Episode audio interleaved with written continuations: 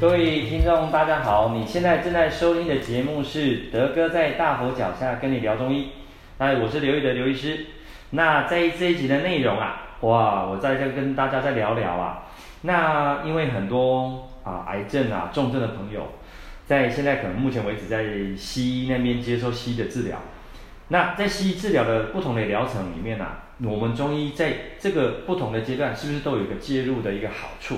今天德哥在跟各位听众朋友聊这个哈，那呃有在追踪我们的频道的朋友啊，大家就知道说，因为德哥这几年啊，哎琢磨比较多在这些癌症重症的治疗，呃有将近十多年的时间，我们针对这个重症哈，呃都有相当程度的琢磨。那我们简单哦，今天用几个方向来跟大家聊聊。今天我不不去分什么癌的种类哈，我们简单讲就是说，你现在目前为止。正在西医接受的一个治疗是哪个阶段？好，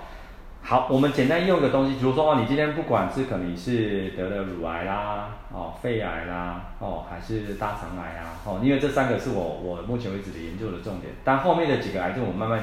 以后陆陆续续会会慢慢再跟各位听众朋友分享。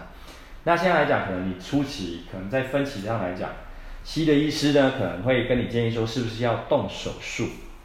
那手术哦，之前我在之前节目也跟各位听众朋友分享啊，手术不管你是大刀大手术还是小范围的小手术，还有很多是这些所谓的可能是做一些内视镜，好，所以内视镜可能就是你在外外观上面看起来伤口很小，但是在内在主要进去用个比较精细的一个器械进入到我们的身体里面。把我们要呃去除的一些病灶处的一个组织啊，或者器官的一个不啊坏掉的，或者有一些癌细胞的部分，把它清除。我常常用一个很简单的比方哈，你既然受了呃动了一个手术，简单说你的身体啊就受了一个伤，受了一个刀伤啊，手术的伤。而且哈呃，因为在西医的术式里面来讲，我们在治疗的过程当中，它可能里面有一些组织切除了。可能有去哦影响到附近的一些神经，甚至有些血管在流血。那很多朋友都知道说，哎，他可能可能会用一个手术方式叫做电烧啊、哦，就是利用一个一个器械在里面把那些流血的组织啊，或者缝切开的组织，用那种电烧把它密合，或者把那个附近的小血管把它烧灼起来，变成是那个不要让它流血。好啦。那听众朋友听到这边就说哦，这样的话是不是他动手术的过程当中也会造成组织内是不是烧烫伤啊？对，没错，就是这样的一个概念。所以说有时候我们常常会听到说啊，有些人手术后为什么产生一些术后的一些粘连呐，或者术后有一些感染的问题，就是简单的概念就是可能你术后啦，里面可能有一些。哦，受受到损伤的一些神经血管啊，它没有办法有效的去调控那个局局部组织的那个淤血淤伤的代谢。那再加上，如果说你是大伤口的话，你还有这些不同组织层次的这些缝合，那可能就是会导致导致说，有一段时间啊，你那些伤口外，甚至伤口里面或者病灶里面那那那些组织啊或器官的修复啊，它产生一些。因为循环不良产生的一些循环障碍，然后造成啊，可能还有一些发炎反应还在里面进行，所以说我都跟患者朋友讲说，不管你动了什么手术，我就当你去受了一个大的伤。所以说在中药来讲的话，哈，我们常常会用这些所谓的中药的伤药，啊，这个伤药哈，听起来听起来很笼统，其实用现代医学的讲法，就是说它能够有效的去把你的附近的这些发炎反应哦。把它去除掉，然后让让你那附近呢已经被阻碍的这些哦，甚至被破坏的这些血管啊，去让它去做一个重建。哦，在过去德哥的整个治疗的经验来讲，像有一些人动完手术之后，他可能切除了那附近的器官之后，那西医外科医师就会放一个叫做引流管。引流管的目的就是要把它里面的那个受伤之后或动手术里面它产生一些空腔里面的或组织间隙的一些淤伤淤血。要借就是引流管把它排出来。那我们只要协助这样的患者的时候，那患者都会来跟我们回馈说：“哦，医师，你吃那个药之后，怎么那个那个引流管排的量非常的多，一直排，一直排，一直排啊？”我说：“对啊，没错啊，他就是要赶快把你那些开完动完手术之后，积在你的这些组织附近，空腔组织的这些淤伤淤血排得更干净，这样的话，你那个局部的修复才会更好。像我们以前有一些是哦，可能他是脑脑外伤啊，或者脑部动手术的，也是一样哦。这个在动完手术之后啊，喝了这些伤药之后，会让他那些从脑部引流出来那个那个那个那个那个血啊，血量会排更多哈。德哥这边有一个很成功的一个案例，就是有一个患者啊，哦，他呢突然之间呢，因为血压调控不好，在里面呢大脑里面呢，因为工作太疲劳了，造成他脑部里面呢。血管爆裂，非常紧急的状况。好、哦，那还好，我们即使他，我们有协助到他。本来啊，在这个脑部爆血管的案例啊，这在西医的一个神经外科来讲的话，可能会造成他可能严重程度不一，可能会造成可能受损的部分可能是肢体的啊神经啊，或者是语言啊，反正就可能造成有点像脑中风的症状哦，呃，可能可能会偏瘫啊，或者是造成语言啊失力啊，行动不便。哎，还好我们有提早协助他，就让他喝这些伤药哦，很快的让他把那些脑部的这些淤伤淤血啊排掉。因为去西医那边的话，西医给他做个减压的手术之后，也放个引流管，从他的脑部里面放个引流管引流出来。所以他喝了伤药之后，他引流出来的淤伤淤血很多，很快的哦。原本担心都怕他就会半身不遂啊、偏瘫啊，或者语言失力的问题。都没有了，他现在又很很很很愉快的，就是回到他自己的工作岗位，跟跟正常人一样。那德哥拿这个例子就跟客户讲，就是说，只要有这个机会啊，我知道你们要动手术，好，有机会的话，先来跟我们咨询一下，我们会用这些好中药的伤药给你做协助，好，这是手术的，好，好来，在第二个阶段，你可能呢在重症被诊断重症之后呢，哦，OK，西医的医师可能也会呃要跟你开始进入这个所谓的化疗。那化疗的话哦，很多化疗药它的那个呃治疗的效果可能不一样，但是呢，我们大概总结几个方向哈。第一个，你一定会影响到你的白血球，就是你的血液当中你的白血数量啊，会因为你的那个呃那个呃化疗药它在你体内呢产生一些营养破坏，造成我们的血液当中的血球、白血球啊、红血球这些遭受破坏。简单讲哦，你在自用化疗期间，你的你身体的免疫系统是下降的。下降的情况之下，好，呃，德哥这几这十多年来，我们自己也用中药的方式哦。我常常跟患者讲啊，这叫做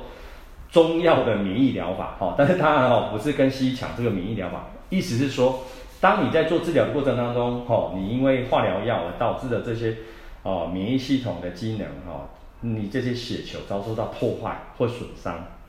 呃，我们都中药都有一一帖用药，哈，可以协助你。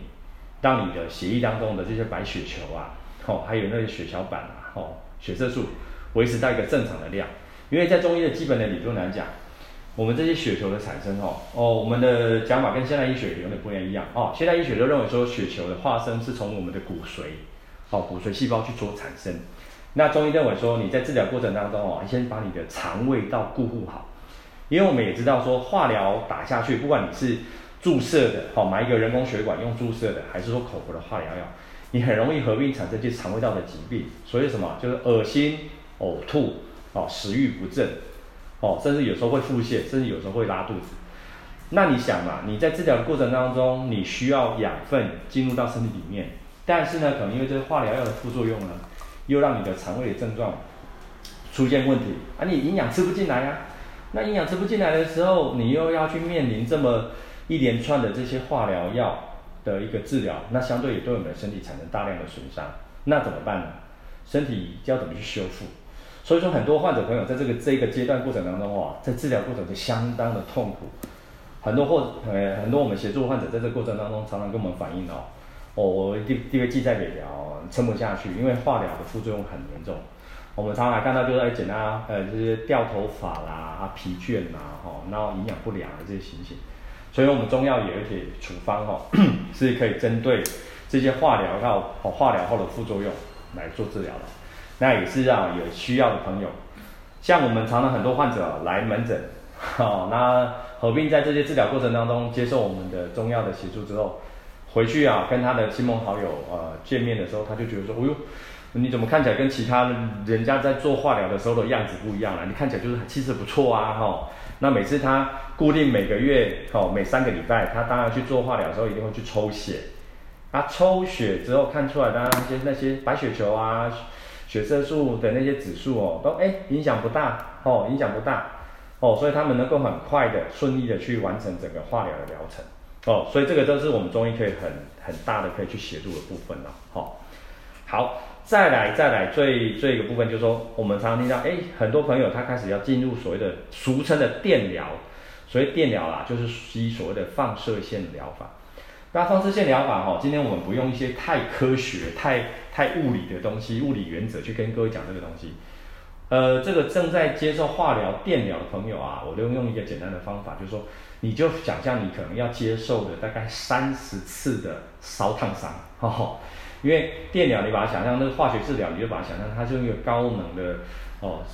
的射线哦去处理我们的那个病灶处。那病灶里有时候是在内部啊，内部可能是你的乳房、你的肺啊、你的肠子啊，哦哦这些部分。那你穿透过去的时候，一定不是只有穿透到或影响到这些哦坏掉了或恶恶性的这些呃癌细胞，附近的这些正常的细胞啊、组织啊、血管一定也会被受影响。那我就跟患者讲说，你在做电疗的过程当中啊，我就把你当成像是在烧烫伤，你经历过三十次的烧烫伤，那我们就利用中药的在治疗呃那个啊烧烫伤的这个伤药，一并给你做处理。那也是很多患者，尤其像那种哦呃喉癌啊，呃口腔癌的啊，啊还有我们女孩子那个乳房的那个癌症的朋友。那有时候啊，那个化疗后，哎，不，电疗，对不起，电疗之后，那附近的皮肤啊，看起来实际上焦焦黑黑的哈，当然像那种就是产生严重的色素沉淀。那只要合并我们这些伤药合并在进行的时候啊，那这个外在的这些皮肤啊，就看起来不会像是那种啊焦黑或色素沉淀，而且哈，产生这个日后那个皮肤粘连的机会也大大的降低，甚至很多人根本就没有。好，这也是我们要跟那个正在接受电疗的朋友去分享的哈。啊，还有个类型哈、哦，就是像乳癌的患者啊，乳癌的患者，如果说你是那个哦荷尔蒙阳性，还有说所谓的说管腔 A、管腔 B，哦或者所谓的那个 HER2 阳性的那个乳癌的患者，到后期呢，哦西医的医师会给你做这些所谓的荷尔蒙的治疗。那荷尔蒙的治疗就是简单讲，就是让你一直处在那种更年期的状态。那我们又容易会有这些所谓的热潮红啊，哦，或者是睡好睡不太好啦，甚至我们会看到一些文献，就是说这些荷尔蒙的治疗呢，会造成这些女性的妇科骨盆腔的这些容易发炎的问题。那这个过程当中哦，哦，我们中药有对应性的，看你现在是哦，又合并过程当中有这些妇科的问题，还是有这些哦潮热热潮红诱发睡眠不好的问题，哦。过程当中，你也持续容易会有这种焦虑、焦躁的问题。中药都有这些用药来协助各位。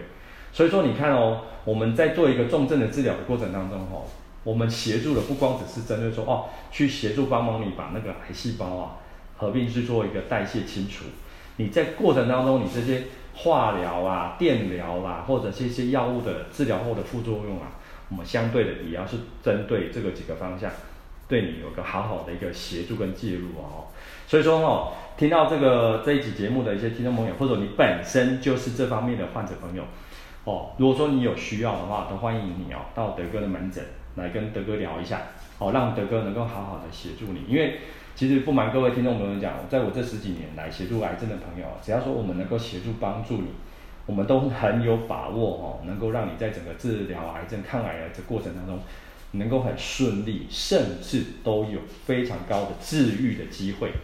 哦，这边跟德哥跟跟跟大家分享这个东西。好，如果说有需要的话，都欢迎各位听众朋友哈或家人跟我跟我跟我联系。好，那今天德哥就跟各位分享到这边哈。那感谢大家今天的收听，欢迎大家订阅我的频道。那喜欢的话，请帮忙德哥评分评论。